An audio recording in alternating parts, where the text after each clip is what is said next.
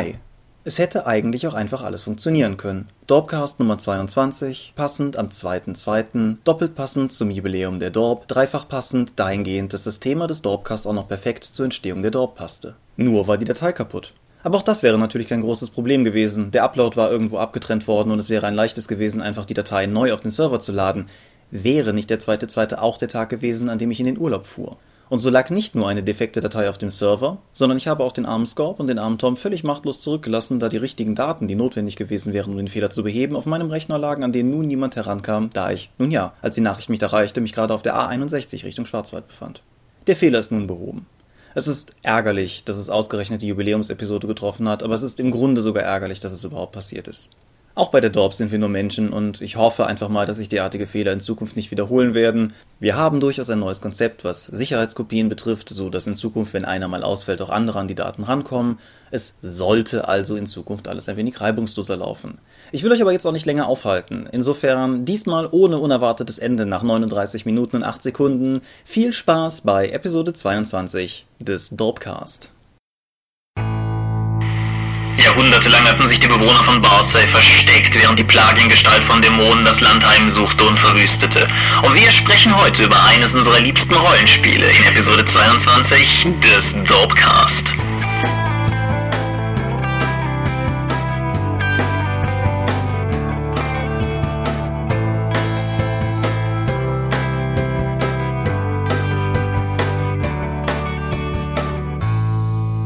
Hi und herzlich willkommen zur 22. Episode des Dorpcast, der Jubiläumsepisode, nicht so sehr des Dorpcasts, aber der gesamten Dorp, denn heute ist der zweite zweite, was wie der Zufall es so will, der Tag ist, an dem wir Geburtstag haben. 15 werden wir, schönes rundes Jubiläum. Wenn ich von wir spreche, dann meine ich zum einen dich. Michael Mingers. Und ich meine mich, Thomas Michalski. Und wir haben uns heute hier zusammengefunden, um über ein Spiel zu sprechen, das uns, aber gewissermaßen auch der Dorp als Webseite sehr am Herzen liegt, nämlich Earth Dawn. Wir haben in den letzten Episoden ja immer mal wieder erwähnt, ähm, wie toll wir Earth Dawn finden oder welche Regelelemente daraus so besonders waren. Und wir haben uns gedacht, zum Jubiläum der Dorp widmen wir diesem Rollenspiel doch einen ganzen Podcast. Dass wir diese Episode natürlich nicht zuletzt äh, im Eingedenken dieses fantastischen Jubiläums um eine Woche geschoben haben, damit es passt, sei dahingestellt. Bevor wir zum eigentlichen Thema kommen, noch Ja, ein... Moment, warum haben wir denn geschoben? Was ist das Besondere denn an dem Jubiläum und Earth Dawn zusammen? Ja, das gut, das stimmt, das können wir vorweggreifen. Die Dorp ist ja, denke ich, für die meisten Leute, die sie besuchen, bekannt, vor allen Dingen als Webseite über Rollenspiele. Sehr ganzheitlich über Rollenspiele. Ich meine, wir interviewen mit Dorp TV so ziemlich alles, was bei drei nicht auf den Bäumen ist auf der Messe und wenn irgendwer zu uns kommt, der überhaupt nichts mit Rollenspiel zu tun hat und Philipp fragt, ob er irgendwie ein Interview haben darf, dann kommt das auch vor. Wir haben alles Mögliche über Rollenspiele schon rezensiert, bis hin zu Würfelboxen. Und das ist, denke ich, das Bild, was viele von der Dorp haben. Aber angefangen hat die Dorp als reine Earthon-Webseite vor eben besagten 15 Jahren. In einem hässlichen, ekelerregenden Marmor-Türkis-Farbton und. äh, Ja, wie halt damals Homepages aus. ja, wir hatten niemals kreisende Totenschädel, niemals brennende Fackeln und es hat niemals geschneit auf der Dorp. Das. Gab es diese Bauarbeiter-GIFs, wo dann sagt, wo dann auf Seiten steht Under Construction? Ich glaube nicht, nein. Sehr ungewöhnlich. Ja, und wir hatten eine Image Map als Menü. Das ist total cool. Da nimmt man eine komplette Grafik, wo die ganzen Menüeinträge drauf sind und schreibt dann über einen relativ wuseligen Code, welche Bereiche dieser Grafik anklickbar sind. Das ist heutzutage nicht sonderlich spektakulär, aber zu Zeiten der 56K-Modems war das totaler Wahnsinn, das irgendwie so zu bauen, weil das irgendwie Code noch und nöcher produzierte für was, was man mit normalen Links mit Bruchteilen hätte erzeugen können. Ja, so war das damals. Ja. Damals gab es ja auch noch Webringe. Webringe, ja, wir waren, meine ich, in mehreren. Ja, aber auch auf jeden Fall im Earth Dawn Webring. Ja. Auch in irgend so, so kruderem Zeug, Rollenspieler gegen rechts und so, meine ich. Ja, also da waren wir ja damals auch alle drin, aber Ja. so war das damals im Internet. Ja. Wir haben uns überlegt, dass wir irgendwann im Laufe des Jubiläums vielleicht auf der Website auch mal eine Galerie einrichten mit alten Fotos von uns und so. Vielleicht kriegen wir ja auch irgendwie ein, zwei alte Fotos der, der Dorp hin. Ansonsten, wer sich selber quälen möchte, die Wayback Machine findet durchaus semi-benutzbare Varianten der alten Dorp immer noch online. Vielleicht können wir da unten ja auch eine verlinken. Ja, nicht zu sehr erschrecken, wenn dann die Fotos kommen. Immerhin äh, sind wir jetzt schon fast länger in der Dorp als nicht in der Dorp. Ja, das ist richtig. Ich denke, wir werden, also eine unkommentierte oder unkuratierte Galerie können wir, können wir glaube ich, kaum online stellen, weil, naja, wie gesagt, also wir, wir sind ja jetzt irgendwie alle so mehrheitlich Anfang 30. Das heißt, wir waren alle so irgendwie um die 15 rum, als das mit der Dorp losging. Und das ist eine verdammt lange Zeit. Und das ist auch eine verdammt spannende Zeit, weil man halt da doch, denke ich, einen ganzen Sack voll Veränderungen mitmacht, wenn man, wenn man halt so durch die Jahre durchgeht. Und ja, ich denke, das ist eigentlich eine relativ coole Sache, dass, dass wir tatsächlich immer noch dabei sind und das immer noch machen. Ja, verrückt, ne? Ja, verrückt auf jeden Fall. Ja. Ja, äh, kurzer Rückgriff, bevor wir zum, zum eigentlichen Programm kommen. Wir haben ja letztes Mal über Reisen im Rollenspiel geschrieben, gesprochen. Gesprochen haben wir hier, ist ein Podcast. Wir haben letztes Mal über Reisen im Rollenspiel gesprochen und haben dann noch den Hinweis bekommen in den Kommentaren, dass es eben eine, eine ganze Blog-Aktivitätenreihe sozusagen rund um das Thema Reisen gegeben habe, die halt im Kontext der Episode vielleicht auch durch interessant sei. Wir verlinken die unten nochmal. Für also Leute, die, die sozusagen letztes Mal mitgehört haben und sich da sozusagen noch weiter reinknien wollen, das wäre durchaus eine Möglichkeit. Da nur der Hinweis und der Dank für den Hinweis an uns. Sprechen wir über Medien. Tun wir das. Ich fange mal an. Ähm, da ich ja nach meinem Umzug irgendwie in der prekären Situation bin, immer noch kein Internet zu haben, aus diversen grässlichen Gründen, habe ich viel Zeit damit verbracht, äh, mal Filme zu gucken oder auch Videospiele zu spielen. Anfangen möchte ich mal mit Smoking Aces auf Blu-ray. Das ist ein Film über verschiedene Killer, die einen Typen umbringen sollen und die dann alle irgendwie aufeinandertreffen. Hast du den gesehen? Ja, ich habe den gesehen, aber ich habe keinerlei Erinnerung daran das passt eigentlich ganz gut, denn der Film hat ein paar nette Elemente, findet aber seinen eigenen Stil komplett nicht. Also manchmal ist er so ein überzogenes Tarantino-Gewaltorgie mit völlig abstrusen Charakteren, manchmal ist er so ein Gangster-Drama, manchmal ist der Cop-Drama mit den FBI-Agenten. Er stellt dann seinen, die, den, den eigentlichen Typen, den es umzubringen gilt, als Wahnsinnigen dar oder dann auch manchmal als völlig dramatische Person und man geht tiefer in sein inneres Wesen. Aber egal welchen Blickwinkel man betrachtet, also der findet einfach seinen eigenen Stil nicht. Was schade ist, da viele Momente dadurch vergeben werden, aber insgesamt war das doch eher ein maues Ergebnis. Ja. Das war so schon. Ich habe, habe keinerlei Erinnerungen daran. Woran ich auch tatsächlich eigentlich wenig Erinnerung hatte, außer dem vagen Gedanken, dass er mir gut gefallen hat, war Ein Königreich für ein Lama, der Disney-Animationsfilm. Kennst du den? Nee, den habe ich bis heute leider nicht sehen können. Das ist halt ein relativ schräges Stück Disney. Der kommt halt auch schon eher so im, im Spätwerk, wobei wir, als wir den geschaut haben, alle gemeinschaftlich nochmal entrüstet waren, dass der halt auch aus dem Jahre 2000 ist und damit auch nicht mehr so richtig aktuell. Oder nicht mehr so richtig neu, sagen wir mal so. Und der Film gehört halt zu den, wie gesagt, zu den eher abgefahrenen Disney-Kinoproduktionen, so, so Lilo und Stitch-mäßig. Fällt allgemein so ein bisschen in die Phase, in der Disney angefangen hatte, mit der eigenen Rezeptur so ein bisschen zu experimentieren. So, wo, wo dann halt die Ära der klassischen Ariel, die Meerjungfrau, König der Löwen, Aladdin-Sachen schon durch waren und dann halt auch Sachen später erschienen sind, wie was weiß ich, Atlantis, an dem sich ja auch die Geister scheinen. Und ein Königreich für ein Lama erzählt halt irgendwie die Geschichte des äh, jugendlichen, entsprechend titelgebenden, also im englischen titelgebenden Emperors Cusco und Cusco ist ein ziemlich arroganter und selbstherrlicher und selbstsüchtiger Kerl und wird dann von einer intriganten intriganten ehemaligen Beraterin an seinem Hof mehr oder weniger über zwei, drei krückige Ecken in ein Lama verwandelt und der Film erzählt halt mehr oder weniger seine Reise zurück zum Königspalast in der Hoffnung, dass er dort halt in der Lage sein würde, diese, diese Lama-Gestalt abzuschütteln und wieder zu seinem alten Selbst zu werden. Und der Film hat, Disney-typisch, durchweg hervorragende Sprecher. Der Film hat einen Soundtrack von Sting, also auch Disney-typisch, was sehr namhaftes über etwas krude Wege hat, ich glaube, die Ehefrau von Sting damals auch ein, ein, eine Dokumentation über die Entstehung des Filmes drehen dürfen. Das war Teil der Vertragsbedingungen. Diese Dokumentation ist aber bis heute nie veröffentlicht worden. Das war offensichtlich nicht Teil der Vertragsbedingungen. Naja, der, der Film guckt sich sehr, sehr albern, er ist sehr skurril, er ist unglaublich slapstickartig. Ich fand ihn beim erneuten Sehen in Passagen fast vom Feeling her eher wie die alten Looney Tunes Sachen als jetzt irgendwie wie die Disney Sachen. Und das ist ganz spannend, weil der Film so eigentlich gar nicht werden sollte weil der angefangen hat im Sinne einer, einer klassischen, epischen, großen Disney-Geschichte mit, mit viel aufwendigem Zeichentrick drum und dran und das dann ja schlicht und ergreifend einfach nicht geworden ist, weil sie gemerkt haben, dass das Projekt, also sie haben irgendwie so eine 50%-Fassung ein Testpublikum vorgeführt und das hat überhaupt nicht gezündet. dann haben sie halt das Ding komplett auf links gedreht, dann haben da so ein, so ein völlig skurriles irgendwas draus gemacht. Und wer, wer eher absurde Zeichentrickfilme mag, wer gerne sehen will, dass Disney auch anders kann als eben die eben zuvor genannten, der hat meines Erachtens auf jeden Fall eine volle Empfehlung für den Film. Der, der lohnt sich auf jeden Fall. War das nicht auch der mit den ganzen obszönen Wortwitzen, wie ich muss ins Nagelstudio mich nageln lassen? Nee, der ist aus einem anderen, meine ich. Ich habe den jetzt aber auch auf Englisch gesehen, deshalb weiß ich es gar nicht mehr. Okay, war das das mit der goldenen Stadt? Ach, ich, ich äh, fantasiere wiederum, ich weiß es nicht mehr. Okay, demonstrieren wir jetzt kein großartiges äh, Disney-Unwissen, das gibt uns nur Negativpunkte.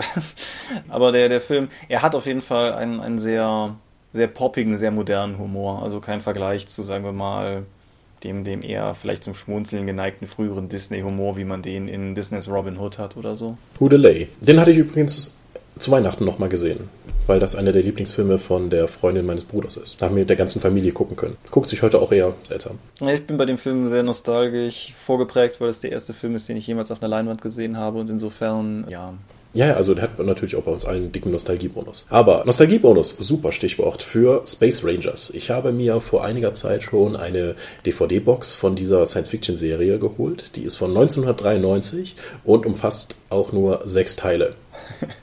ja. Ja, also das, das, also das muss ja nichts Schlechtes sein. Also ich weiß nicht, ob sie irgendwie dann gecancelt wurde. Ich habe das Booklet dazu noch nicht angefangen zu lesen. Das ist von den, es ist irgendwie die Fernsehjuwelen, das ist so eine DVD-Reihe, die jede Menge Schmuh, der damals in den 80, Ende 80er, Anfang 90er halt im Fernsehen lief und den man jetzt mit Nostalgiebonus eben jetzt kaufen kann. Und Space Rangers ist mit Gottfried John, dem Nasenmann, dem deutschen Darsteller und eigentlich zumindest ein Oscar-Preisträger mit Linda Hunt, nicht schlecht besetzt. Er hat ein paar sehr interessante Elemente drin, aber man merkt halt, es ist Anfang der 90er. Wer, es, es geht so ein bisschen in die Babylon 5 Richtung von der Machart und wie die Leute rumlaufen und was thematisiert wird. Ein paar der Dialoge sind echt zum Weglaufen, andere Sachen sind ganz spannend die kann man sich durchaus heute noch anschauen. Also gerade da diese, diese Grenzstation Fort Hope, was ja total peinlicher Name ist, von der sie aus operieren, das ist, wie gesagt, eine Grenzstation und die haben immer unter Budgetkürzungen zu leiden. Äh, das Raumschiff, was sie fliegen, ist wirklich Schrott. Also das wird oftmals in den, in nur sechs Episoden thematisiert, dass sie halt rumwerkeln müssen, damit das Ding überhaupt weit geradeaus fliegt. Und dieses dreckige ähm, fand ich schon ganz, ganz reizvoll. Babylon 5 hat das am Rand, äh, Space 2063 hat das ja auch so gemacht. Und wer auf diese Art von Science Fiction steht, kann da durchaus mal reingucken. Ist das denn in sich irgendwie sowas wie geschlossen oder sind das irgendwie sechs fragmentarische Episoden? Die bauen nicht wirklich aufeinander auf. Das einzige verbindende Element, was ich finden konnte, war, dass in der Episode 2 oder 3 ein Androide zur Verstärkung des Teams kommt, danach aber ausgemustert wird und dann in einer der späteren Episoden wieder dann in der Station putzen muss und noch ein paar Dialogzeilen hat. Aber darüber hinaus gibt es keinen größeren Spannungsbogen. Also das ist nicht auf sechs Episoden angelegt gewesen. Ich gehe mal davon aus, dass da der Stecker gezogen wurde, bevor das Ding durch war. Ja, okay. Sie haben halt die totale Standard-Crew mit dem taffen Anführer und der sexy Pilotin und dem vorlauten Techniker, dem völlig albernen, ehrenhaften Alien, der auch noch zusätzlich Psykräfte hat. Äh, ja, also das kann man durchaus gucken. Ist oftmals schablonenhaft, weil die Serie sich in der Zeit auch noch nicht gefunden hat, hat aber durchaus spannende Ansätze. Auch wenn man so etwas wie Weltraum Ranger oder Grenzwelten im Rollenspiel ausarbeiten möchte, kann man da durchaus mal reinschauen. Außerdem ist spaßige Science Fiction ohnehin rar gesät genug, dass man sich ja über alles freut, was man kriegen kann. Ja, also es ist auch 1993, also nicht erschrecken, wenn die Spezialeffekte kommen. Das sah halt damals so aus. Also sind es eher Modell- oder eher Computereffekte? Sowohl als auch. Okay. Wobei die, die Computereffekte halt gerade sehr äh, seltsam wirken. Weil, also alleine nur durch das Logo, wenn das eingeblendet wird, denkst du schon, huch, ja, stimmt, so sah das in meiner Jugend aus. Ja. Okay. Aber du bist doch bestimmt noch nicht fertig. Nein, ich bin noch nicht fertig. Ich habe äh, noch einen Film gesehen, aber dann bin ich auch fertig. Waren anstrengende zwei Wochen.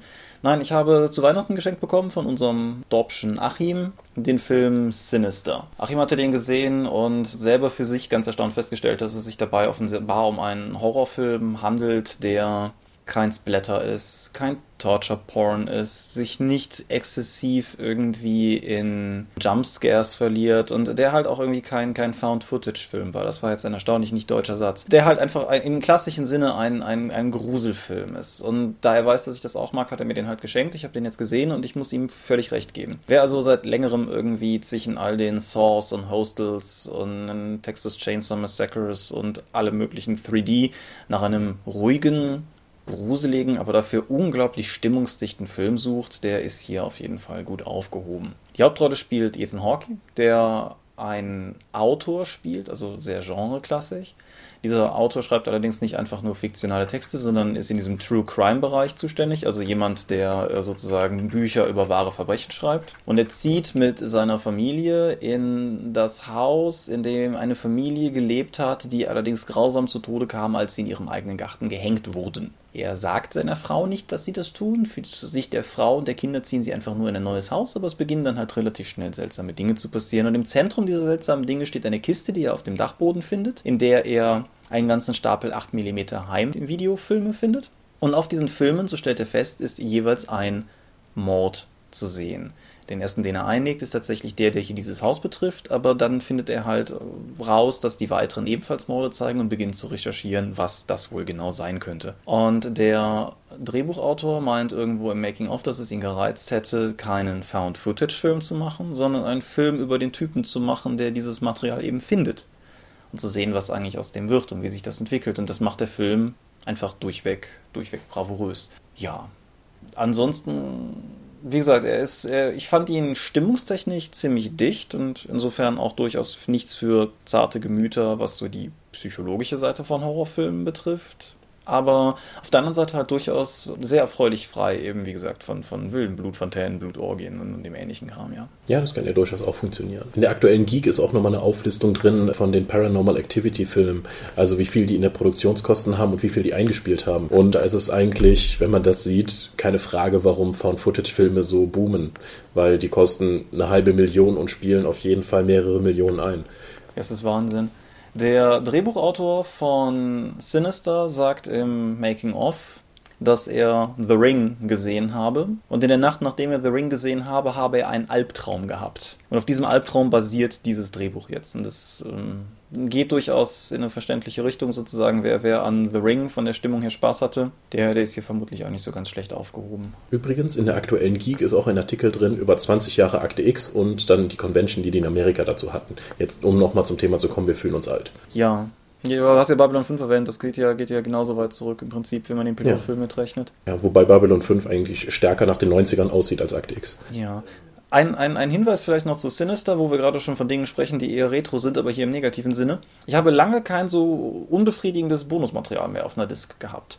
Was der Film hat, sind zwei verschiedene Features. Das eine sind Interviews mit dem Hauptdarsteller sowie drei Produktionsbeteiligten. Diese Interviews funktionieren so, dass halt jeweils eine, eine Frage eingeblendet wird in Textform und dann der Interviewpartner da irgendwie drei Sätze zu sagen darf. Bei der Frageneinblendung steht schon in Klammern dahinter, wie lange die Antwort sein wird. Und häufig merkst du, dass die Antwort eigentlich länger gewesen wäre, sie aber einfach den Ton ausdrehen, während sie ausblenden, damit man, also er bewegt halt weiter die Lippen, aber die Antwort ist halt da gewesen.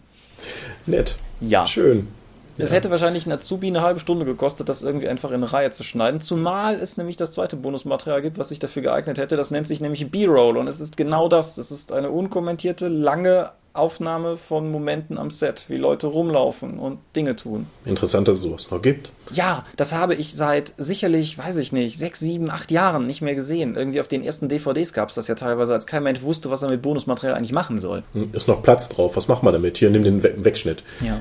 Und, und, alles, was man hätte tun müssen, wäre, wäre halt irgendwie, was weiß ich, dieses B-Roll-Zeug zu nehmen, irgendwie 30, oh, irgendwie 30 Dollar für irgendein so Lied aus dem Internet auszugeben, das man als Musik fürs Intro nehmen kann, ein Intro zu machen und die Interview-Dinger so drüber zu schneiden, dass es halt irgendwie so eine daraus erfolgende Narration ergibt. Stattdessen hast du halt den ganzen Kram so drauf, kann, kannst du ja halt in Gedanken dein eigenes Making aufbauen. Was schade ist, weil die Sachen, die sie erzählen, sind spannend. Also irgendwie der Ethan Hawke, der, der persönlich gar keine Horrorfilme machen wollte, weil er Angst hatte, dass er sich selber so da reinsteigern würde in diese ganze Horroratmosphäre, dass er selber psychisch darunter leiden würde, wenn er sowas drehte. Dann aber im Laufe der Produktion festgestellt hat, wie viel Spaß das macht. Also das, das ist halt cool, damit hätte man was machen können. Hat man aber nicht. Ja.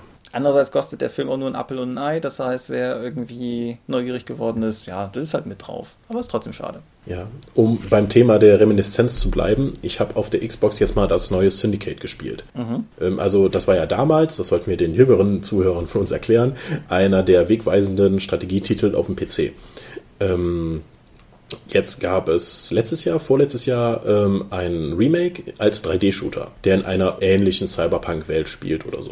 Das Spiel hat in den meisten Magazinen und Internetportalen ziemlich flack bezogen, also das hat relativ negative Kritiken bekommen und ich kann nur bedingt nachvollziehen, wieso. Also ich hatte so um die 10 Stunden, 12 Stunden Spaß oder so, was das gedauert hat. Es ist erschreckend amoralisch in manchen Stellen, was aber nur verstärken soll, wie eben die Konzerne vorgehen. Also der Kollege, der Kollegenagent, mit dem du am Anfang unterwegs bist, geht zum Beispiel in den Zug und sagt nur am Anfang so, zivile Verluste sind völlig egal. Zieht seine Pistole und fängt halt an, auf die Zivilisten, die irgendwie in Panik anschauen, in dem Zug dann Kopfschüsse zu verteilen, weil das eben Mitarbeiter eines feindlichen Konzerns sind und du den damit, damit schädigst. Und du stand da so erstmal nur neben und dachte mir, huch, das ist jetzt aber, der so, das, da möchte ich nicht mitmachen auch stellenweise zu brutal. Also gerade wenn du irgendwie deine Upgrades haben möchtest, musst du eigentlich andere Agenten, deren Chip im Gehirn rausnehmen und dafür gibt's dann so eine Röntgenanimation, wie du dann äh, bei dem bereits besiegten Agenten dann irgendein Gerät in den Kopf einführst. Das machst du entweder durchs Ohr oder durchs Auge, was echt nicht nett ist, um dann den, an den Chip zu kommen. Und ich weiß nicht, warum dieses Gewaltlevel mit rein ist, weil das Spiel braucht das an sich nicht. Die Narration ist,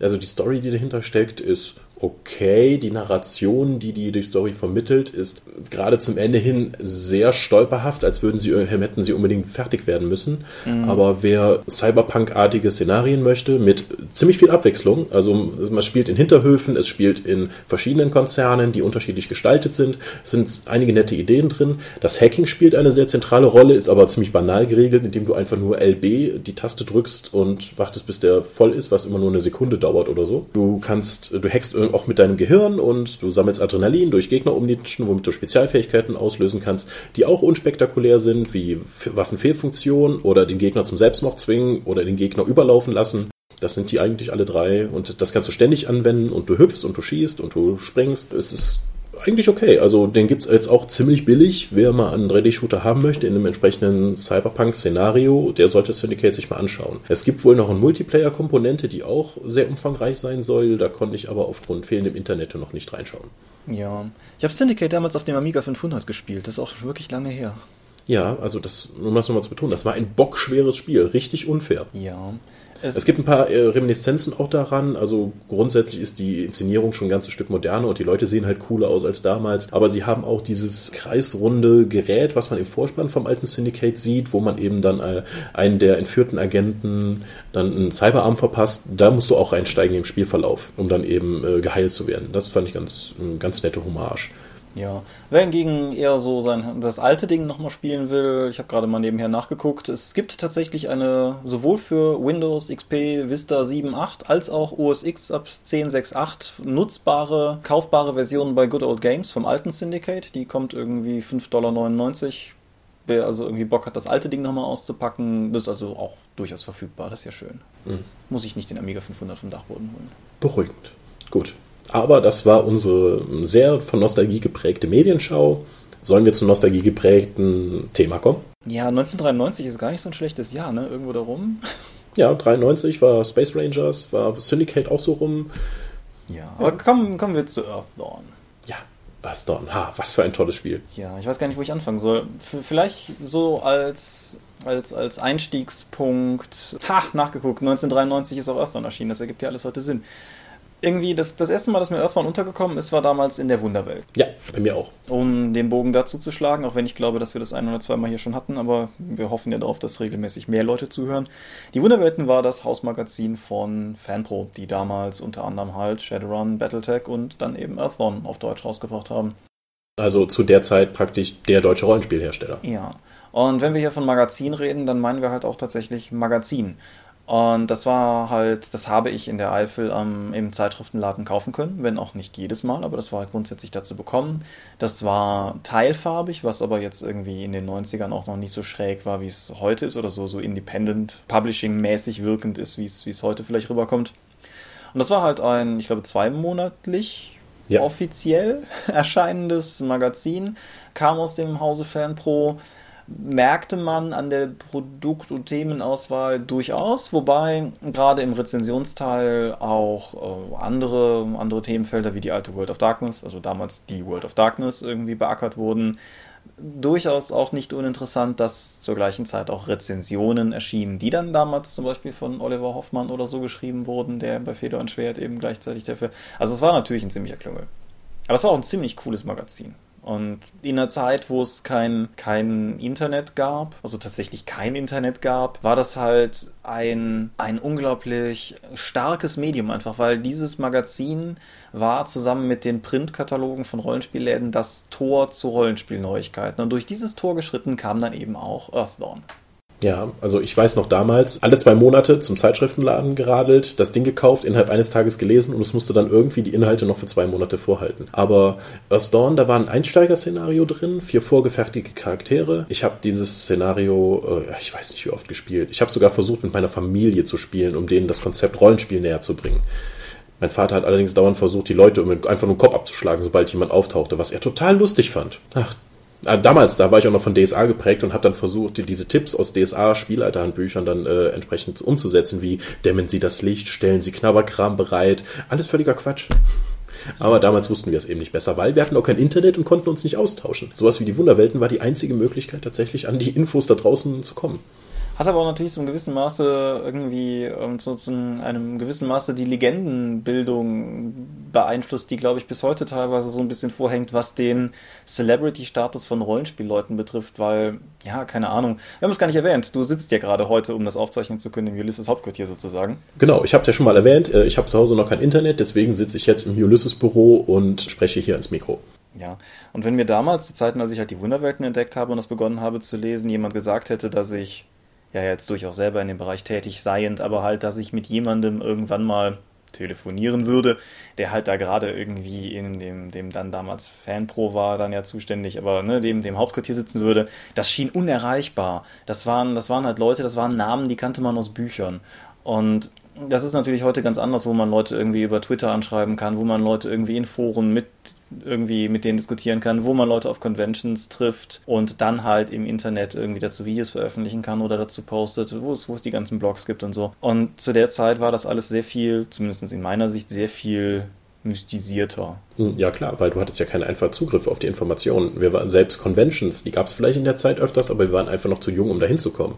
Ja. Ich kann, weiß ja noch, die erste Redcon, auf die wir gefahren sind, da musste uns halt der Vater von irgendjemandem hinfahren, weil hm, das war lange vor einer Zeit, wo wir, wo, wo, wo wir von einem Führerschein träumen konnten. Ja, und das ist vielleicht, zumindest also für mich persönlich, ist das auf jeden Fall wichtig, was die Annäherung an Earthbound betrifft, weil dann hast du nämlich grundsätzlich diesen sehr kleinen Horizont zwangsläufig, weil auch bei mir war zu dem Zeitpunkt DSA en vogue und wir hatten halt versucht, uns in Shadowrun reinzuarbeiten, waren allerdings an diesem unknackbaren Regelwerk äh, aus unserer Sicht damals dann mehr oder weniger abgeprallt. Und dann kommt Earthbound daher und demonstriert auf eine gewisse Art und Weise eine Art von Fantastik, von Fantasy, wie sie völlig unvorstellbar erschien, wenn man sich bis dahin nur in Aventurien rumgetrieben hat, weil Earthbound ist eigentlich in allen Punkten genau das, was DSA nicht ist. Ja, genau. DSA, also das war weit vor der Zeit, wo Borberats Rückkehr halt stattgefunden hat und, D und Aventuri ein ganzes Stück mehr Fantasy wurde. Wenn wir daran denken, was DSA eigentlich damals war, wie wir es kennengelernt haben, war das ja eigentlich nur Hotzenplotz Fantasy mit halt ein paar Märchenelementen und einem Elf hier und da. Aber grundsätzlich war es Mittelalter. Und dann kriegst du dann plötzlich so ein Earth Dawn vor den Latz geknallt mit absoluter High Fantasy, exotischen Orten, vielen verschiedenen Rassen, die man vorher noch nicht mal sich ausdenken konnten, die man, die jetzt plötzlich spielbar waren, wie Echsenmenschen, Steinmenschen oder kleine Feen. Das war irre. Aber auch die Regelelemente haben mich damals einfach weggeblasen, wie zum Beispiel die, alleine die Idee aus Attribut plus Fertigkeitswert eine Probe herzuleiten und anstatt das einfach irgendwie wie DSA zu machen und zu unterwürfeln. Man hat nicht unterwürfelt. Wie kann man sowas denn nur machen? Ja, auch nicht zu vergessen, dass äh, Upon ein großes Maß an Horrorelementen hat. Und keine Ahnung, zu dem Zeitpunkt war mir bei DSA die Dämonenbrache geläufig, dieser kleine Tümpel unterhalb von Gareth. Das war ja auch noch lange, lange vor sowas wie Schwarzen Landen und so diese Idee, dass das ganze Land von irgendwelchen schrecklichen Kreaturen durchzogen wird und dass das irgendwie das Verlassen von diesen, diesen sicheren Orten, den Städten oder den Zufluchtsorten, wo sich die Leute halt vor dieser Plage versteckt haben. Wir sollten gleich mal überhaupt drauf kommen, wie Earthbound funktioniert. Auf jeden Fall, dass man, dass man rausgehen kann und da ist es automatisch gefährlich und abenteuerlich. Das, das hat mich halt unglaublich beeindruckt. Ja, und man sagt nicht einfach nur, das ist so, weil, sondern das ist alles äh, begründet und stimmig begründet. Ich glaube, ich habe das damals schon mal in unserer Lieblingsrollenspiel-Episode gesagt es gibt das englische Cover, das ist im deutschen Grundregelwerk als Farbtafel drin gewesen. Ich wusste zu dem Zeitpunkt gar nicht, dass das das englische Cover war, aber das zeigt halt so eine sumpfige Landschaft und da ragt halt so eine versteinerte Hand und der versteinerte obere Rand eines, eines Schädels aus dieser, aus diesem Boden halt noch heraus. Und das hat mich so fasziniert, weil in diesem Bild so viel drinsteckt von alten Geheimnissen, von Gefahren, von Bedrohungen. Ja, ja, das passt auch noch dann zur, zur letzten Episode mit den Reisen, weil Earth Dawn ist ein ganz klassisches Point-of-Light-Setting, weil es gibt einige sichere Orte und, darüber, und dazwischen rum ist alles unbekannt, hat sich verändert und gefährlich. Ja. Das heißt, Reisen ist auch eine riskante Sache. Willst du sozusagen allgemein mal ein Setting einführen? Ja, also das Setting geht davon aus, dass es, also wie Shadowrun die sechste Welt ist, ist Earth Dawn, glaube ich, die dritte? Ich glaube, ja. Dritte. Also das geht davon aus, das ist unsere Welt Allerdings erkennt man das, also ich war wirklich weggeblasen, als ich das irgendwann mal erfahren habe, weil das Setting von Aston ist erstmal nur Bar Safe oder Bar Safe oder wie man das auch immer aussprechen sollte. Und das ist der Nahe Osten. Ja, Was also die, die deutsche Wikipedia schreibt Spielwelt Bar Safe in Klammern heutige Ukraine. Die Ukraine, okay. Und das ist ja eigentlich, denkst du, das ist doch nicht viel. Was soll man da alles unterbringen? Oh mein Gott, ist da viel zu tun. Aber die Welt geht erstmal davon aus, dritte Welt, wie gesagt, das Magieniveau unterliegt normalerweise Schwankungen in diesem Universum. Und in der Welt von Earth Dawn hat das Magieniveau dann irgendwann so einen Punkt erreicht, wo die Grenzen zwischen unserer Welt und der Welt der Dämonen so dünn gewesen sind, dass die Dämonen in unsere Welt kommen konnten. Das haben die Menschen und die anderen Rassen dieses Settings vorab gemerkt und entsprechende Schutzvorrichtungen gebaut. Die KRs oder CARES oder wie man sie auch immer nennen möchte. Das sind so eine Art magische Bunker. Und die haben, da haben sich die meisten Leute halt drin versteckt. Und irgendwann hat das Magieniveau etwas Seltsames getan, denn es hat sich auf einem Niveau eingependelt und blieb da. Und dann haben die Leute halt nach und nach dann ihre Bunker verlassen und sich die Welt nochmal angeschaut und erkennen jetzt ihr eigen, was sie in eine Welt, die sie eigentlich nur aus Erzählungen ihrer Ahnen kennen, plötzlich neu und müssen Städte neu aufbauen, Handelswege neu erschließen, die Wildnis zurück. Es sind immer noch ein paar Dämonen unterwegs, die stark genug waren, sich zu halten das ist einfach ein wahnsinnig faszinierendes Setting. Ja, es, es, hat halt auch so viele Komponenten. Also gerade wenn du, wenn du halt schon sagst, dass es Bunker sind und diese Bunker geöffnet werden, und es gibt, glaube ich, genug Runden, ob schon zu dem Zeitpunkt, an dem das Spiel an sich startet, die meisten wieder offen sind. Ich denke, dass die meisten Runden irgendwann mal irgendwie aus dem Bunker rausgekommen sind. Das hat natürlich einen sehr starken Postapokalypse-Anklang. Also ich meine, das klingt ein bisschen wie der Fantasy-äquivalente Aufzug, sagen wir mal, von Fallout. Und das ist es natürlich irgendwie auch. Aber es ist auf der anderen Seite dann auch sehr, sehr, sehr klassisch High Fantasy durch diese Elemente, die es hat. Und es ist an sich auch ein sehr hoffnungsvolles Setting, weil die Leute halt gerade begonnen haben, sich die Erde wieder zurückzuholen und nicht an dem Punkt sind, an dem sie ja im Prinzip nur noch die Reste verwalten, was ja klassisches Postapokalypse-Trope wäre. Ja, das ist, geht halt wieder aufwärts. Also man arbeitet wieder an irgendwas. Aber auch die politischen Implikationen, die dazugehören, waren immer sehr spannend, weil es gab ein großes, überspannendes Imperium. Das hat halt gesagt, okay, ihr werdet unsere Bitches, dafür geben wir euch die Technologie, um diese magischen Bunker zu bauen. Und einige haben da halt eingewilligt und haben sich effektiv damit versklavt und sind äh, Vasallen dieses bösen Imperiums geworden. Andere haben aber das, ihren eigenen Weg gewählt, entweder eigene KRs gebaut oder die Technologie nur gestohlen, um das dann selbst zu bauen. Und jetzt, wenn die wieder aufgehen, fordern, fordert dieses Imperium halt wieder die Gefolgschaft ein, aber die Barsafe-Leute haben einfach keinen Bock darauf, wofür das auch im Setting dann irgendwann zu einem Konflikt führt. Ja, man muss vielleicht auch noch dazu sagen, dass halt diese Dämonen, die in die Welt gekommen sind, ohnehin sehr clever aus, aus Spieldesigner-Sicht sehr clever arrangiert sind, weil das, was ihnen halt Macht gibt, ist mehr oder weniger das Leid der Menschen. Das ist jetzt keine neue Idee, aber es ist ein erstes Beispiel für etwas, was Earthbound meines Erachtens unglaublich auszeichnet, nämlich dass ganz viele Dinge, die zum klassischen Rollenspiel dazugehören, letztendlich auch hier vorhanden sind, aber in einer Spielwelt vorhanden sind, die von klein auf so gestaltet wurde, dass sie sinnvoll darin eingebettet wurden. Ja, also soweit ich weiß, war Fasa damals, äh, war halt, die haben den Erfolg von AD&D gesehen und haben gesagt, wir brauchen auch ein Fantasy-Rollenspiel in unserem Repertoire. Aber lass uns das nicht einfach nur machen wie alle anderen, lass uns das überlegen. Was macht AD&D? Okay, es gibt verschiedene, man spielt Charaktere, die sind besser als normale Leute. Aber warum eigentlich? Und was machen die? Die gehen in Kerker, die voller Monster sind und Schätze. Äh, warum eigentlich? Die normale Fantasy-Welt liefert darauf eigentlich keine Antwort.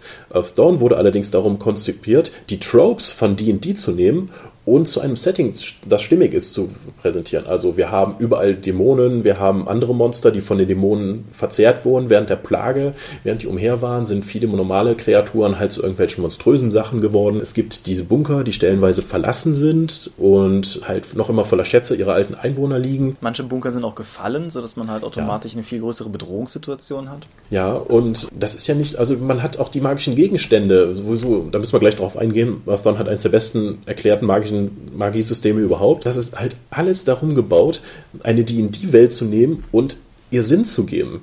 aber auch die, die Regelmechanismen von D&D aufzugreifen, damit die AD&D-Leute sich wohlfühlen. Also die Attribute zum Beispiel reichen von 3 bis 18 und haben dann einen entsprechenden Modifikator, je nachdem welcher Wert erreicht wurde. Hat das irgendwie, ist das unbedingt ein Earth-On-Teil? Nein, eigentlich nicht. Nur das hat man dann halt genommen, weil, um die AD&D-Crowd rüberzuziehen. Ja. Das betrifft ja auch die Spielercharaktere selber. Die Spieler spielen Figuren, sogenannte Adepten. Und die Adepten ziehen halt ebenfalls ihre Fähigkeiten aus der Magie, die noch immer in der Welt ist. Das heißt, es sind keine normalen Standardrecken sozusagen, sondern sind auf jeden Fall mit Superfähigkeiten ausgestattet. Und das sind Superfähigkeiten. Also es gibt auch nochmal dezidierte Spruchzauberer, aber jeder, selbst der einfachste, in Anführungsstrichen, einfachste Krieger, lernt im Laufe seines Lebens ein, ein ganzes Sortiment an ja, Special Moves sozusagen. Cool Powers. Ja, Cool Powers. Und zwar teilweise wirklich beeindruckenden Cool Powers, mit denen er sich halt sozusagen durch den, den Alltag arbeitet.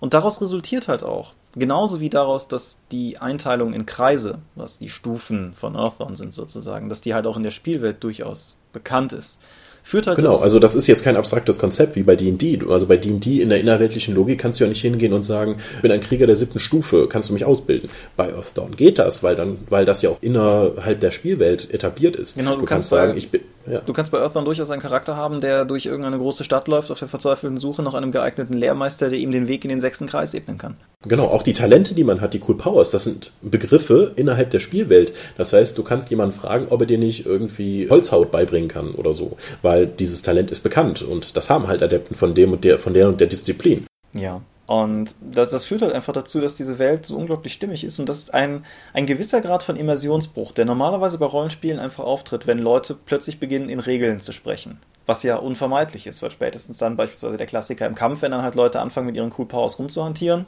dann, dann kommt es halt unweigerlich zu so einem Bruch, weil irgendwie ja, hier irgendwie mein Drow, der hat ja noch Spell-like Abilities. Warte mal, ich guck mal eben nach. Ich meine, ich kann noch einen Darkness casten das ist ein Gespräch äquivalent, was Earthbound-Charaktere führen könnten. Und das, finde ich, macht es unglaublich reizvoll. Nicht unbedingt mit dieser Anglistik-Schwemme, aber ja, durchaus.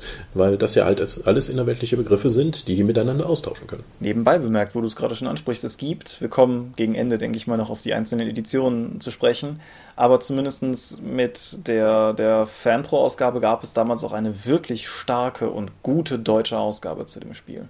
Also ich bin immer noch ein bisschen verliebt in dieses Buch, das, das damals irgendwie meine Großeltern völlig schockiert hätte, wie ich, wie ich 80 Mark für ein Buch ausgeben konnte. Ja, äh, das ist übrigens das einzige Buch, was damals beim Zusammenbruch meines Bücherregals leider beschädigt wurde, indem der Einband hinten eingerissen ist. Das tut mir immer noch so leid. Ja, wobei die meisten Earthbound Grundregelwerke, erste Edition, die ich kenne, haben ein wenig gelitten. Der Einband ist offensichtlich nicht für 20 Jahre Dauergebrauch gemacht gewesen. Aber nichtsdestotrotz, es ist, ich meine, es ist auch ein unglaublich schönes Buch.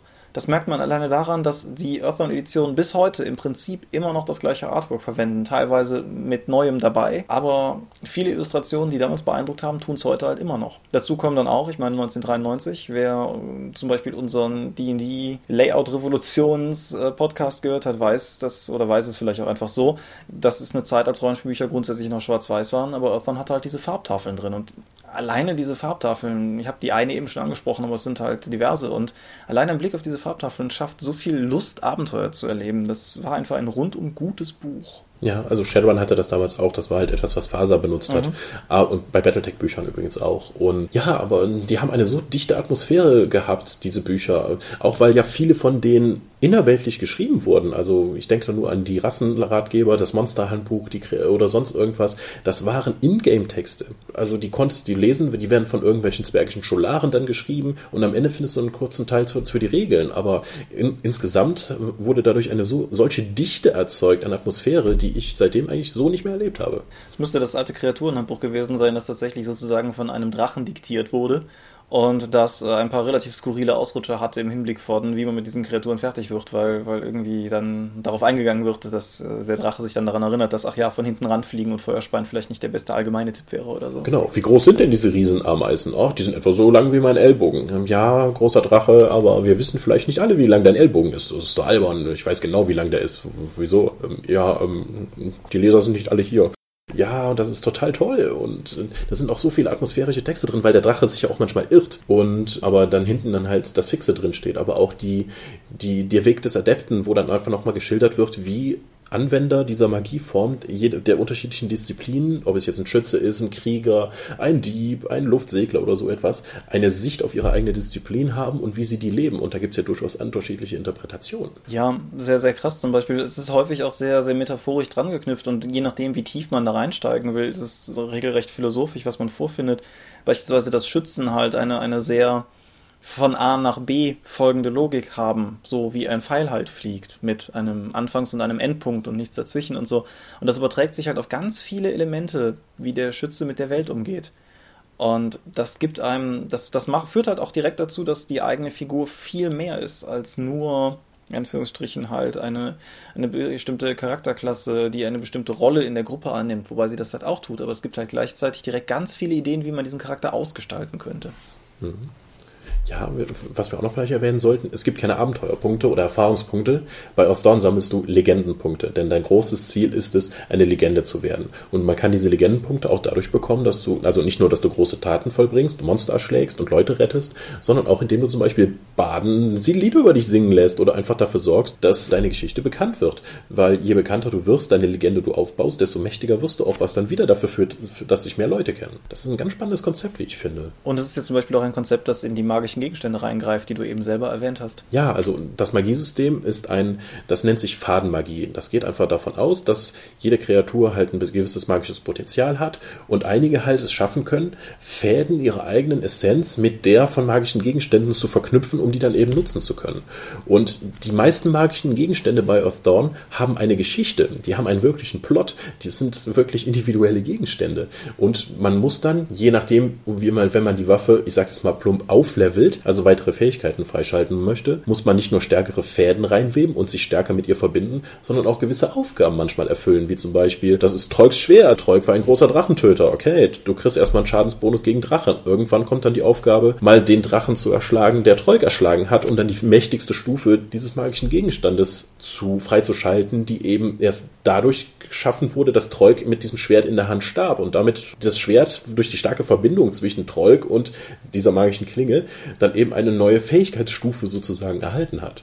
Und das finde ich ein so tolles Konzept. Ich verstehe nicht, warum das nicht mehr Rollenspiele aufgreifen. Weil es halt automatisch jedem plus irgendwas Gegenstand zu einer Queste macht, ja. Es gab ja auch allgemeine wie den Blitzmorgenstern oder so etwas, die keine besonders große Geschichte haben. Aber die richtig interessanten Dinger waren halt diese Fadengegenstände.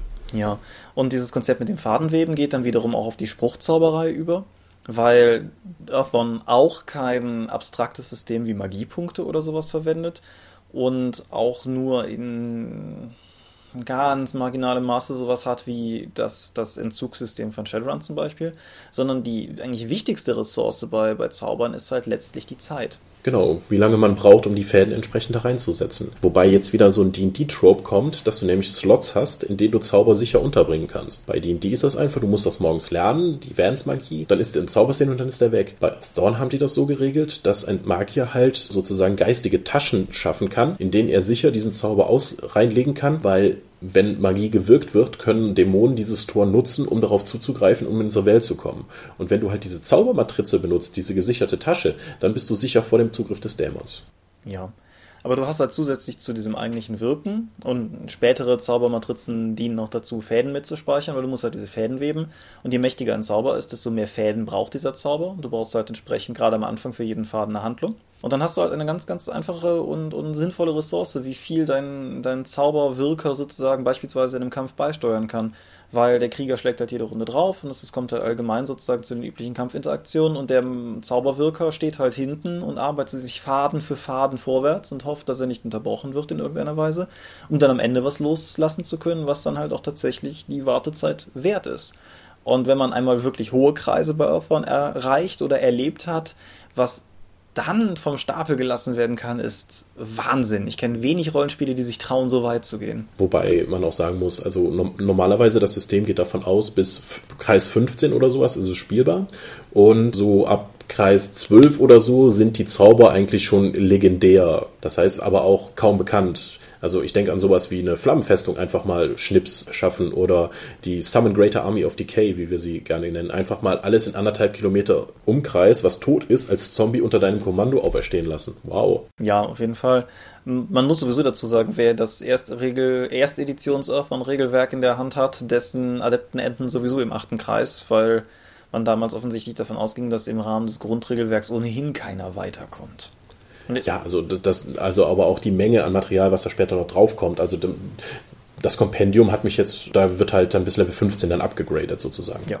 Aber ja, das ist auf jeden Fall, ist auf jeden Fall sozusagen alles in sich ein sehr geschlossenes Ding. Wie gesagt, normale Adepten benutzen halt auch die Magie, aber in Form von ihren Adeptentalenten.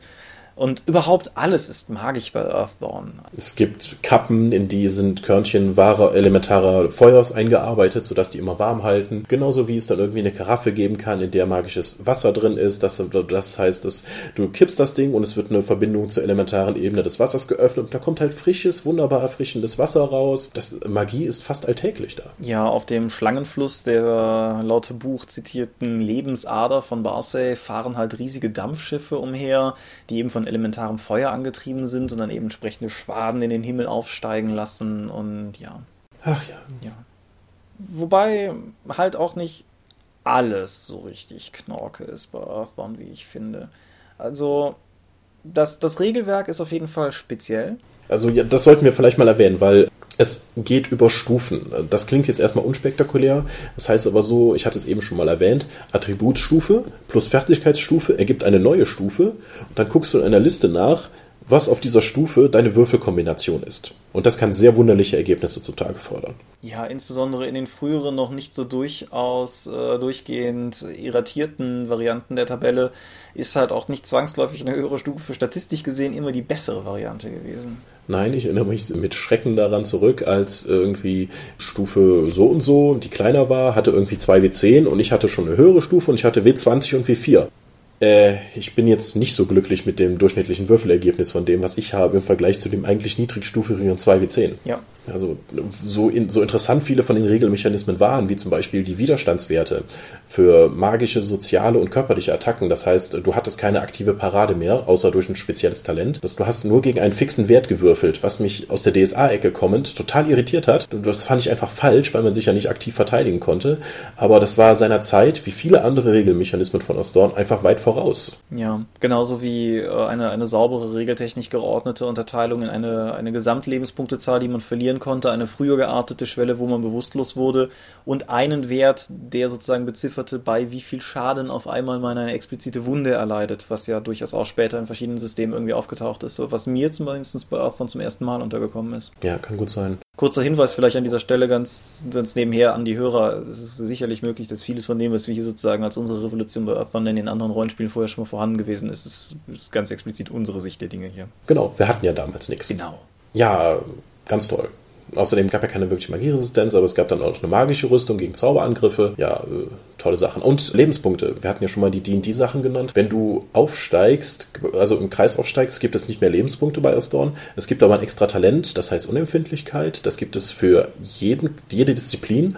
Und je tougher deine Disziplin ist, desto mehr gibt es auch an zusätzlichen Lebenspunkten, wenn du diesen Rang in diesem Talent eben steigerst. Der Krieger kriegt dann mehr raus und wird dadurch noch härter, der Magier hingegen nicht so viel. Also das sind wieder Tropes aus dem D&D-Bereich komplett übernommen worden, aber wieder, dass es Sinn macht. Es gibt ja dann auch schöne Erzählungen davon, wie dann Krieger gegeneinander kämpfen, um einen Schaukampf zu machen und das zu zeigen und irgendjemand zaubert eine nicht magische Zone dahin und plötzlich fallen die blutend nur zu Boden und verstehen die Welt nicht mehr, warum sie eigentlich äh, jetzt hier fast sterben, weil sie müssen noch viel mehr einstecken können. Ja. Ich will kurz noch auf die Sache mit den Würfeln zurückkommen, weil etwas, was mir persönlich bei Earthbound sehr häufig begegnet ist und was glaube ich durchaus auch kennzeichnend ist, dieses Spiel verwendet im Grunde alles, was der durchschnittliche Chessex-Kasten an Würfeln mitbringt, halt von W4 bis W20. Das ist ein bisschen erratiert worden in der dritten Edition, wo die Anzahl der Würfel runtergekürzt wurde, aber bleiben wir mal bei dem grundsätzlichen Satz. So, und angenommen, jetzt habe ich eine Stufe von 20. 20 ist natürlich auch schon höher, aber angenommen, ich habe eine Stufe von 20, dann würfel ich ein W20, ein W8 und ein W6. Und das ist der Moment, wo Rollenspielanfänger, die meiner Erfahrung nach, wir hatten häufig Anfänger mit in den Earthbound-Runden, anfangen, ihre Würfel zu durchwühlen. Und das ist natürlich normal und geht jedem so. Aber das macht es, glaube ich, für Einsteiger teilweise ein bisschen undurchschaubar, weil dann hat man irgendwie diese krude Zahl von Würfeln.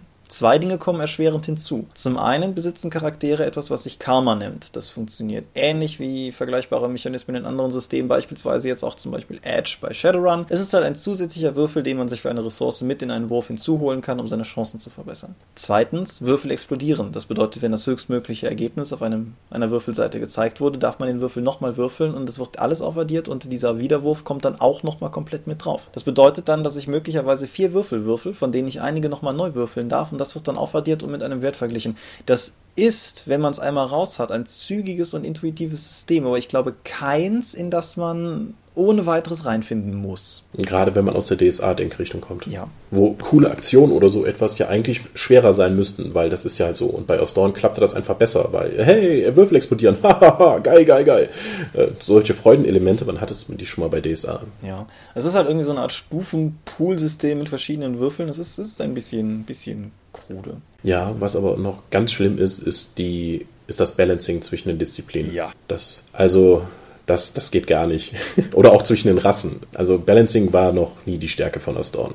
Ich denke damit Schrecken an unsere Ostdorn-Kampagne zurück, wo ich ja gedacht habe, ich spiele mal einen Waffenschmied. Ja, hätte ich mir mal vorher besser intensiver die Disziplin angeschaut, denn die Disziplin definiert sich über, glaube ich, zwei Ta Talente. Also ich kann Waffen verbessern. Und die Artefaktkunde damit, wenn ich magische Gegenstände finde, bevor ich einen Faden da reinweben kann, muss ich erstmal mehr über das Artefakt herausfinden und mich mit dem beschäftigen. Und das waren meine zwei Signature-Talente. Das ist natürlich so spannend wie nichts anderes, mich eine Woche in einen Raum einzuschließen und ein Schwert anzugucken, um dann später dem Charakter von einem anderen Spieler das Schwert zurückzugeben und ihm zu erklären, was er tun muss. Genauso wie, gib mir mal kurz deine Rüstung, Dengel, Dengel, Dengel, fünf Tage später. Ich würfel einmal, hier, kannst du zurückhaben. Das heißt, ich war effektiv, dieser Waffenschmied war effektiv nur ein NSC-Buffbot, weil ich konnte nichts Cooles als aktive Fähigkeit machen. Ich brauchte immer lange Downtimes, um meine, um überhaupt passive Boni an meine Gruppe verteilen zu können. Ich finde es eigentlich sogar noch schlimmer als den generischen Buffbot, weil was weiß ich, aus dem D&D-Bar, da steht er wenigstens noch neben dem Kampf und singt seine Lieder. Der, der Waffenschmied macht das ja sozusagen auch noch in der Freizeit. Ja.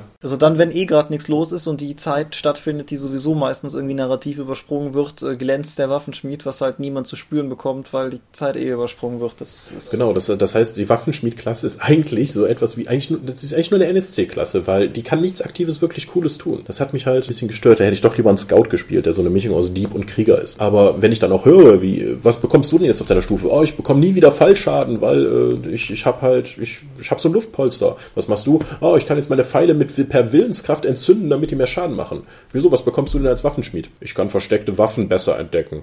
Ha. Ja. Toll. Ja, und vieles von dem gibt's halt. Ja. Und in dem Punkt hilft es dann auch nicht, das haben wir bis jetzt auch noch gar nicht erwähnt, dass die Earthbound-Bücher nicht nur schön waren, sondern dass es auch für Earthbound in der ersten Edition ein paar richtig schöne Boxen gab. Wir haben letzte Episode über die Barsafe-Box insofern gesprochen, als dass da der Sextant drin ist, den, den wir halt äh, beschrieben haben, um Reisen zu planen.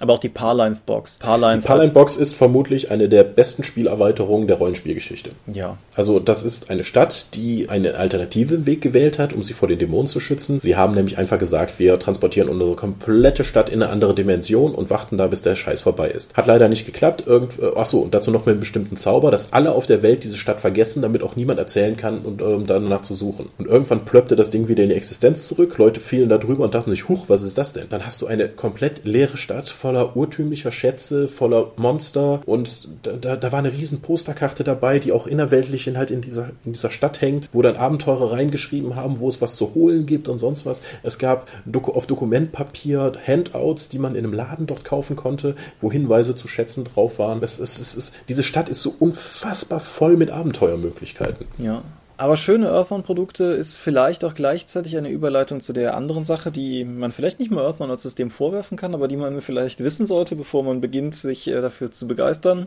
Meines Erachtens ist Earthbound der Engel des Todes für Rollenspielverlage. Ach, die Editionsgeschichte. Ja, also ich meine, das, das Spiel erscheint bei Faser und in Deutschland bei Fanpro. Und an dem Punkt, an dem FanPro die DSA-Lizenz endlich ins Haus holt, zu dem Zeitpunkt, als es erscheint, erscheint DSA nämlich noch bei Schmidt. Und in dem Moment beginnt Earthbound ein wenig uninteressanter zu werden. Die Lizenz landet letztendlich bei Games In in München, die ein recht spezieller Verlag sind, die eine Menge Lizenzen besitzen und dafür relativ wenig tun. In Amerika explodiert Faser auf relativ spektakuläre Art und Weise und Beziehungsweise, so wie ich gehört habe, war Faser immer noch ein sehr lukratives Unternehmen. Nur die Macher von Faser haben einfach gesagt, Rollenspiel ist auf dem absteigenden Ast. Wir verdienen zwar noch Geld damit, aber wir, das ist uns nicht genug. Wir machen das Ding jetzt erstmal dicht und verkaufen die Marken. ja. Auf jeden Das Fall ist krass. Auf jeden Fall landet auf krudem Wege diese Lizenz bei Living Room Games, die ein erstes Produkt, ein Abenteuer rausbringen, das ganz gut aufgenommen wird und dann eine zweite Edition veröffentlichen, mit der, glaube ich, keiner so richtig langfristig warm geworden ist. Macht aber auch nicht unbedingt was, weil Living Room Games gehen auch relativ schnell kaputt. Zu diesem Zeitpunkt ist die zweite Edition bereits bei Games In erschienen. Und zwar zweimal. Wer ein Zweiteditionsregelwerk von Games In für Earthbound besitzt und die Softcover-Ausgabe hat, muss sich nicht einbilden, dass die irgendwie inhaltsgleich wäre mit der später erschienenen Hardcover-Edition. Ich kann die Unterschiede im Detail nicht mehr raussagen, aber ähm, die, die sind auf jeden Fall vorhanden und so 100% kompatibel ist man nicht. Man muss dazu sagen, dass Earthbound-Editionen nie so Sprünge gemacht haben, dass man so gar nicht mehr miteinander spielen hätte können oder so, aber es ist halt trotzdem einfach vorhanden. Über lizenztechnische Winkelzüge gelingt es derweil in Neuseeland der Firma Redbrick, eine, eine Sublizenz zu erwerben und aus dem ursprünglichen Plan die erste Edition wieder aufleben zu lassen, weil mit der zweiten ja niemand glücklich war. Wird stattdessen Earthbound Classic, was wieder mehr ist wie die erste, aber auch nicht so richtig kompatibel mit der ersten und dann irgendwie in mehreren dicken Trümmern von Regelwerken erscheint, wo man dann tatsächlich endlos viel Content auf einmal bekommt. Das kommt gut an. Red Brick werden ziemlich gefeiert. Unter anderem auch mit, mit deutscher Unterstützung. Und, und ja, wirklich gute Produkte, die dabei herumgekommen sind. Und daraus erwächst dann wiederum die dritte Earthbound-Edition. Die erscheint bei Red Brick ebenfalls. Kommt gut an. Verkauft sich, soweit ich weiß, auch ganz gut. Das war die, die beim Mongoose Publishing äh, Genau. gedruckt wurde. Ja, Ja. sehr hübsch, sehr hübsch. Unfassbar schön, ja. Und dann passiert etwas, wo ich mich nicht in Spekulation verlieren will. Auf jeden Fall werden irgendwie alle freien Mitarbeiter, die in dem Spiel mitarbeiten, also letztendlich die, die das Spiel gestaltet haben, rausgeworfen. Und es werden zwei krude Adaptionen von Earthbound stattdessen angekündigt. Die dritte Edition läuft mehr oder weniger aus, Mongoose verkaufen ab. Und stattdessen erscheinen zwei nicht mal als Halbgar, also bestenfalls Viertelgar zu nennende Editionen für D&D 4 und... Nee, Savage Worlds und Pathfinder. So, so war es. Pathfinder und Savage Worlds, ja. Für D&T 4 sollte immer mit Age of Legends eine Earthdawn-Variante erscheinen, die ich, wie ich finde, hervorragend hätte funktionieren können, wo die aber wegen der äh, nicht ganz so klaren Rechte-Situation, was Third-Publisher-Material für die vierte Edition angeht und weil die Edition insgesamt nicht so toll aufgenommen wurde, dann eingestellt wurde. Was ich aber sehr, sehr gerne gesehen hätte. So. Gleichzeitig erscheint, oder im Nachhinein erscheint dann aber auch wiederum eine Neuauflage der dritten Edition, eine dritte Edition Revised, die allerdings aussieht wie eine hingekotzte PowerPoint-Präsentation, weil mit den Freelancern auch letztendlich die Re Rechte an der ganzen hübschen Aufmachung von, von Earthbound 3 bei Red Brick nicht mehr vorlagen. Während nun also Red Brick zweieinhalb Editionen Earthbound rausgerockt hat, ist in Deutschland immer noch die Second Edition oben, aber eigentlich auch nicht, weil Games in tun ja nichts. Und das ist Es sind seltsame Dinge wie Abenteuer in Barsafe da erschienen. Ein Buch mit unklaren Autoren und dem wohl grauenhaftesten Cover der Geschichte. Also nicht nur von Astorn, sondern insgesamt. Ja, Horst Laber, der halt für die Ausgestaltung der deutschen Earthbound-Edition ab der zweiten Edition so gegen Ende auf jeden Fall verantwortlich war, hat meines Erachtens niemals die Gelegenheit gehabt, wirklich in ein Earthbound-Regelwerk reinzugucken, weil, naja, das, was er zeichnet, hat nichts mit dem zu tun, was darin beschrieben wird. Und ich gehe einfach mal davon aus, dass die Schuld eher bei fehlender Information als bei fehlendem Handwerk zu liegen ist, wobei der Mann auch handwerklich strittig ist. Aber nun gut. Nun ja, auf, auf dem Cover sieht es nicht so aus, als hätte der schon mal einen Menschen gesehen, weil Menschen sehen nicht so aus. Also zumindest haben die nicht diese. Also da müssen ganz schreckliche Unfälle passiert sein, bis jemand so ein Knochenwachstum hat. Ja, das ist richtig. Aber ganz oben, auf diesem Scherbenhaufen von verschiedenen Editionen, ist jetzt die vierte Edition erstanden. Sie erscheint bei Faser Games oder so, glaube ich. Ist auf jeden Fall nicht Faser. Also jein. Also sie haben jetzt irgendwie die Faser-Markenrechte wiedergeholt und Faser ist ja meines Wissens nach, äh, habt Earthdawn niemals komplett weggegeben. Das heißt, die Markenrechte für Earthdawn liegen immer noch bei Faser. Das heißt, indem sie jetzt Faser geworden sind, haben sie jetzt wieder die Chance, Earthdawn richtig rauszubringen. Hm, Will ich mich jetzt nicht festlegen, aber auf jeden Fall ist jetzt diese vierte Edition erstanden. Die vierte Edition erscheint per Kickstarter und dieses Kickstarter-Video ist ungelogen das unprofessionellste Kickstarter-Video, das ich seit langer Zeit gesehen habe. Und so unmotiviert. Das ist völlig unmotiviert. Das ist einfach, das ist, glaube ich, einfach nur die Pflicht, gewesen, ein Video reinzustellen, weil Kickstarter das verlangt, in festem Vertrauen darauf, dass Earthbound-Spieler wie die Schafe schon letztendlich zur Schlachtbank laufen werden, um da entsprechend ihr Geld abzugeben. Ja, jemand äh, sitzt halt da vor seiner Gardine und guckt auf den, guckt nicht mal in die Kamera, sondern auf den Monitor, um den Text abzulesen, den er gerade dann vorträgt. Das ist, damit fängt's an und damit hört's auf. Und dazwischen hast du halt schlecht eingescannte Illustrationen aus äh, Storn-Regelwerken, die dann auch total pixelig sind. Cover-Artworks, wo man verzweifelt versucht hat, so vorbei zu zoomen, dass man die Schriftzüge nicht sieht, sondern nur das Artwork, um dann eben Stimmung aufzubauen. Und dieser Kickstarter, dieses Kickstarter-Video erzählt eigentlich nur was über Storn, aber